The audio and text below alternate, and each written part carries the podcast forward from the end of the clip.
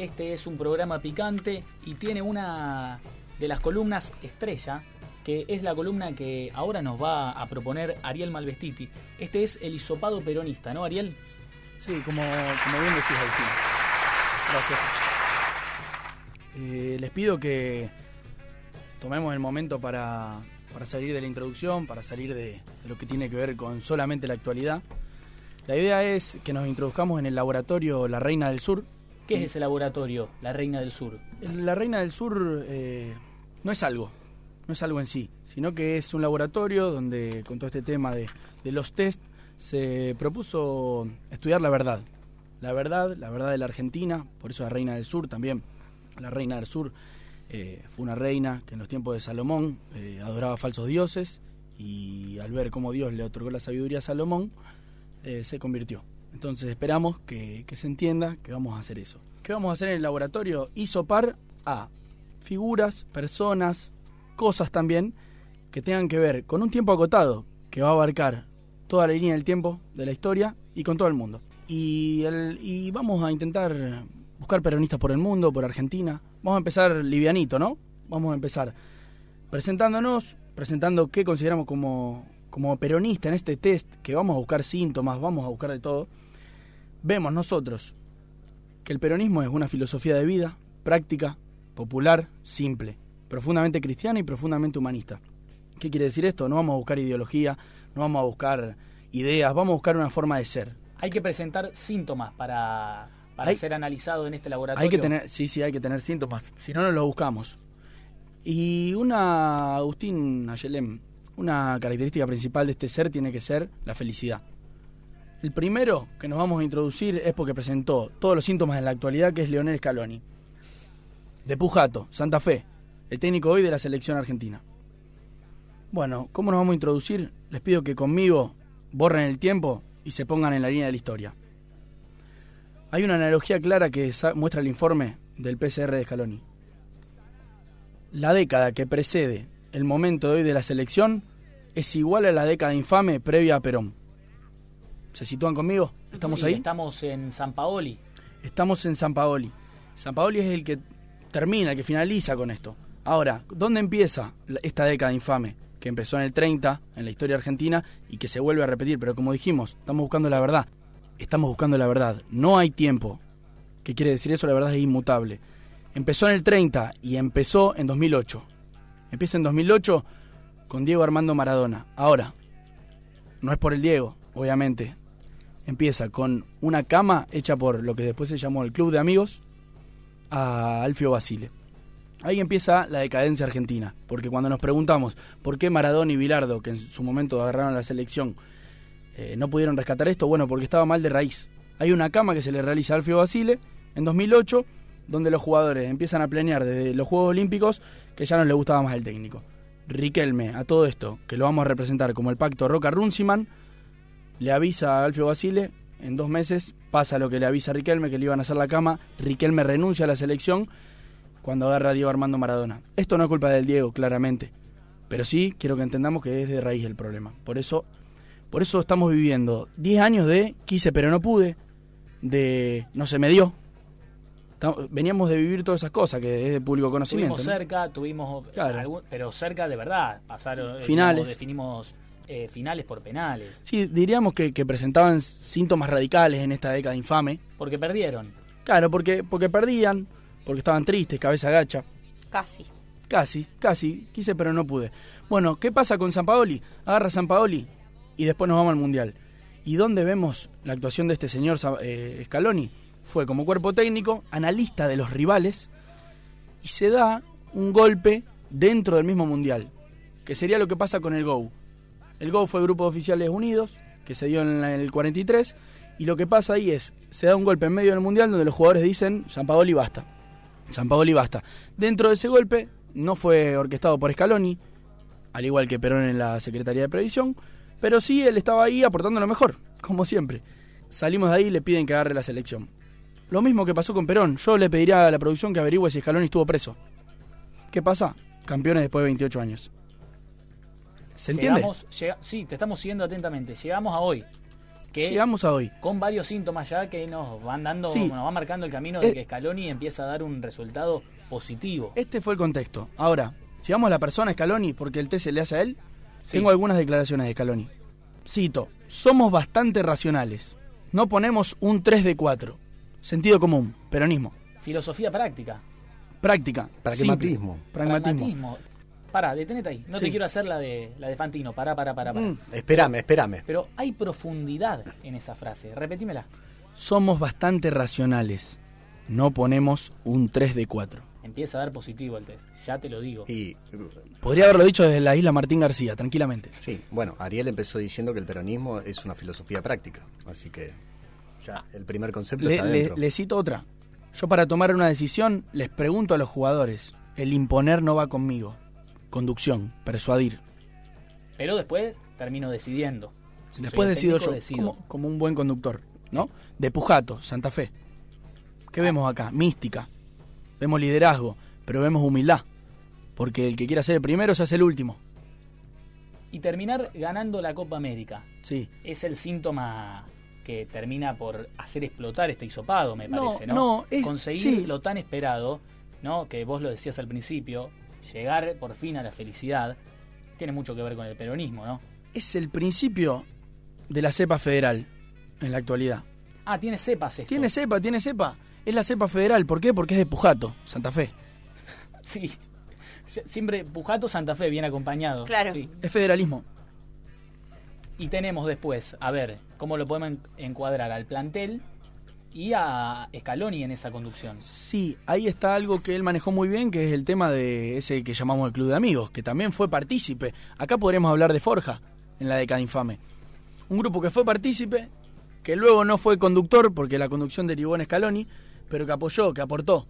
Se, se entiende, también podemos hablar de los, de los ideólogos del 86, como una generación que pudo, que pudo traer mística a la selección, que luego se callaron, que lamentablemente algunos lo vemos por la tele diciendo algunas cosas.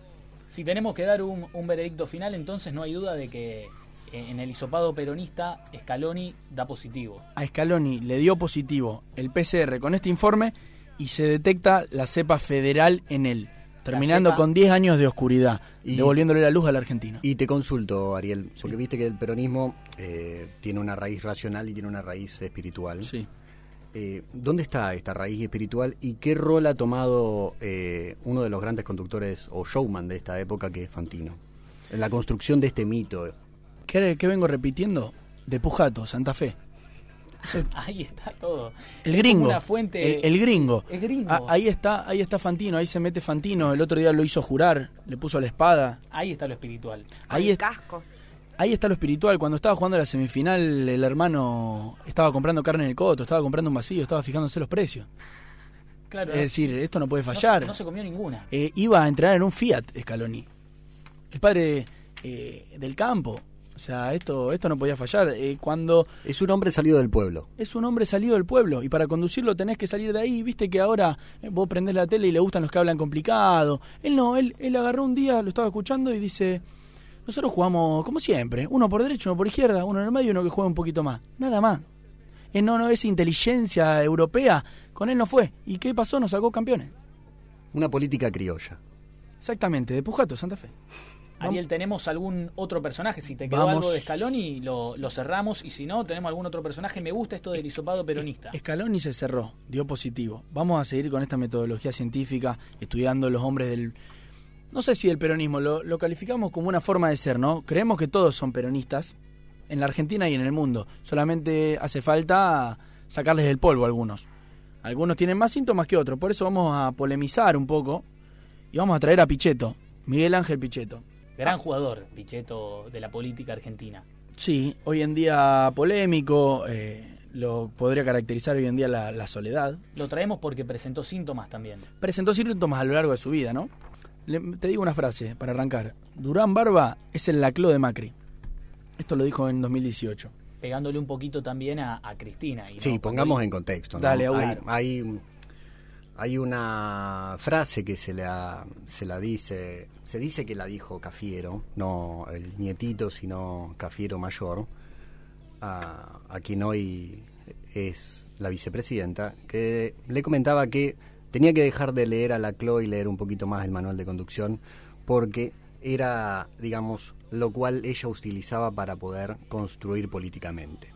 Lo que tiene que ver con las cadenas equivalenciales, pero no nos vamos a meter en ese tema porque es demasiado denso. Y hay otra más sencilla, otra anécdota más sencilla que dicen que Néstor no lo reconoció a la CLO. Así, eh, así es. Estaba sentado esperándolo y Néstor se le acerca y le dice, hola, ¿cómo le va? Lo estoy esperando a Ernesto Laclau. Y era justamente Ernesto Claro, porque Laclau. Néstor era peronista, no leía Laclau, leía Perón. Claro. Para, para hacer... eh, ¿Se entiende, no? Sí, Sí, sí, sí, por eso ahora el presidente. Bueno, no importa, No, seguimos sí. con Pichetto. Esto es verdad, más allá de nuestras opiniones, esto es verdad, estamos, está contrastado, está con el- llevamos adelante un método científico estudiado. Por eso quiero plantear algo que está dentro del peronismo. Uno de los síntomas, y el más claro me parece que se le ve a Pichetto, es la lealtad. La lealtad, eh, Pero bueno, si Pichetto se acaba de cambiar de bando. ahora te voy a Claro, explicar. es medio raro la lealtad de Pichetto. A menos, ¿qué consideras como leal? Ese es el tema. Primero la patria, después el movimiento y después los hombres. No estamos justificando ni juzgando Pichetto. Esta es la verdad. Entonces, ¿qué hizo Pichetto? En los 90, ¿dónde estaba? Pichetto diputado. En el 2000, ¿cómo arrancó? Senador. Siempre, siempre, siempre por el PJ. Ahora, ahora vamos. En el 98 sufre un accidente, Menem al lado de la cama de Pichetto. Se levanta Pichetto y le dice, ¿qué hace acá, Carlos? ¿qué hace acá? ¿Es Navidad? Dice, tranquilo, mijo. Ahora me voy con su lemita a comer. Lealtad. Eh, 2003. Estamos con Néstor Kirchner.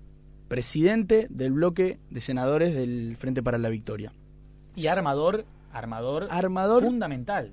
Y hay un hecho que a él lo marca, que es la 125. Que hace poco salió a decir que él no estaba de acuerdo. ¿Qué hizo? La defendió a capa y espada. ¿Te imaginas ahí si yo te invierto los roles?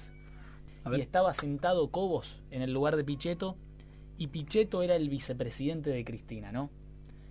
Jamás, jamás hubiera dudado Pichetto, no sé si coincidís conmigo, y la ley se sancionaba, más allá de que la ley después la pudimos discutir mil veces, se sancionaba. Pero claro, teníamos de vicepresidente, en ese momento como argentinos, a Cobos, que era radical. ¿Y qué hizo? Se dobló. Ese es un No, problema. Hay- no, hay- Pero en ese sentido no decepcionó. No decepcionó. Cobo dijo, muchacho, soy radical. No, no, Pichetto hizo Me peronismo y. Cobos hizo radical. Claro. Bueno, a, a ver, eh, una, una de las enseñanzas que te deja la política es que uno no tiene que, que caminar nunca delante de un radical, siempre al lado. Y, y nunca ir a una interna tampoco. Ya lo aprendiste vos, eso me parece. Pero, Ahora, yo les quiero traer algo que dijo Pichetto cuando cerró, porque ¿qué pasa? Recordemos, pongámonos en contexto, ley 125, retenciones al campo, se había propuesto por el lado de, de Lustó, del lado más progresista del gobierno, el lado radical, se había propuesto unas retenciones móviles, pero que estaban mucho más arriba de lo que se podría haber acordado. Y que mm, cuando se está debatiendo, la llama Cristina, Pichetto la llama a Cristina y le dice, mire Cristina, eh, Cobos va a votar en contra. Cobos va a votar en contra, esto va a dar empate y Cobos va a votar en contra. Y se va a pudrir todo. ¿Y qué dice Cristina? Que se haga votar y que se hagan responsables. Así dice Cristina, una manera, bueno, de conducir, que hablaremos más adelante. ¿Y cómo hace- explicás en ese en este hisopado lo último que hizo Pichetto, ¿no? Que es lo que me interesa, porque es de actualidad, que fue candidato a vicepresidente por eh, por el gorilismo, vamos a decirle. Mira, eh, con el tema de los partidos, eh, eso es relativo. El, el- nosotros acá buscamos la verdad y Perón dijo que cada uno tiene el bastón de mando en la mochila. Así que si decidió ir por allá, no lo puedo juzgar, como tampoco puedo ju- juzgar a Cristina cuando se fue Unidad Ciudadana, como Alberto cuando se fue el gobierno, Massa, y hoy están todos juntos. La verdad, no lo puedo juzgar de ahí. Y quiero decir una cosa más de Pichetto. Estamos estudiando todavía este caso porque nos dio positivo, pero hay un síntoma que es contrasíntoma, que no lo podemos entender, porque el peronismo entiende al hombre como cuerpo y alma. Y nosotros dudamos de que Pichetto tiene alma. Hasta ahora no hay ninguna prueba de su existencia, no tiene emociones. Él no lloró cuando murió su abuela. No, pero bueno, pero eso es un síntoma eh, que puede dar, bueno, es asintomático en realidad eso, como Claro, decís vos, no es ni eh, negativo ni positivo. Entonces lo estamos estudiando, porque él dijo que una vez sola tuvo miedo en su vida, que fue cuando murió su abuela porque no lloró. se vio, se vio lo que era, digamos, eh, fue por primera vez se vio al espejo en serio. Bueno, Yo te creo, me tenés que decir primero qué cepa es Pichetto de, de coronavirus. es la cepa política del peronismo, con lo que implica Con lo que implica, vamos a dejar claro que para nosotros el peronismo no es un partido político, es un movimiento. La, herramienta electoral es el partido. Y él es fiel a eso. Se fue con Macri, se fue con Macri. ¿Volverá? No lo sabemos. Ahora, lo que te rescato, y esto me parece que es un síntoma claro del peronismo, es la voluntad de poder de Pichetto. La voluntad de poder. El peronismo, si hay una silla, va y se sienta. Nunca no la quiere. Nunca dice yo prefiero ser oposición. Asume los riesgos, toma y está sentado en el poder. Y Pichetto, vos los nombraste al principio, estuvo en los 90, en los 2000, quiso estar ahora, se armó una campaña, fueron cinco personas al lanzamiento para que sea presidente, pero el tipo estaba y después terminó siendo vicepresidente de Macri, que tenía expectativas de ganar también. El tipo quiere estar y el peronismo en eso se hace cargo también. Sí, a ver, eh, el peronismo lo que tiene siempre, siempre ha tenido es la vocación de poder, ¿no? Creo que un referente del peronismo alguna vez dijo que los peronistas son como tiburones, olemos la sangre. Donde va la sangre vamos nosotros, en este caso la sangre sería el poder. Y en eso, como dice Ariel, ah, hay que, hay que respetarlo a Pichetto. No, e, es como, es como la tradición. Eh, nosotros gobernando y el radicalismo siendo fiscal, controlando. Es así debería ser la fórmula. Ah, acá Tomás, que es uno de nuestros oyentes, nos dice que Pichetto es obsecuente, no leal. Esto es un método científico que está contrastado. La verdad, lo que dice la gente es opinión. Vos no, vos no das eh. lugar a que alguien comparta los criterios del hisopado. Porque si así me parece bien. Porque, a ver, una cosa es la episteme y otra cosa es la doxa. Yo no, no digo nada, yo estoy leyendo un informe que representa la verdad. ¿Qué, no tiene tiempo ni opinión. ¿Quién lo elaboró el informe? El laboratorio La Reina del Sur. Eh, de ahí, todo lo que puede salir de ahí es bueno. Yo estoy con Ariel acá. Eh, los criterios están definidos ahí y eso son como las 20 verdades. Eso no lo ponemos O sea, esto está comprobado científicamente por el laboratorio La Reina del Sur. No cabe discusión. Es que es una cuestión epistemológica. Cuando los procesos están bien hechos, el resultado es verdadero.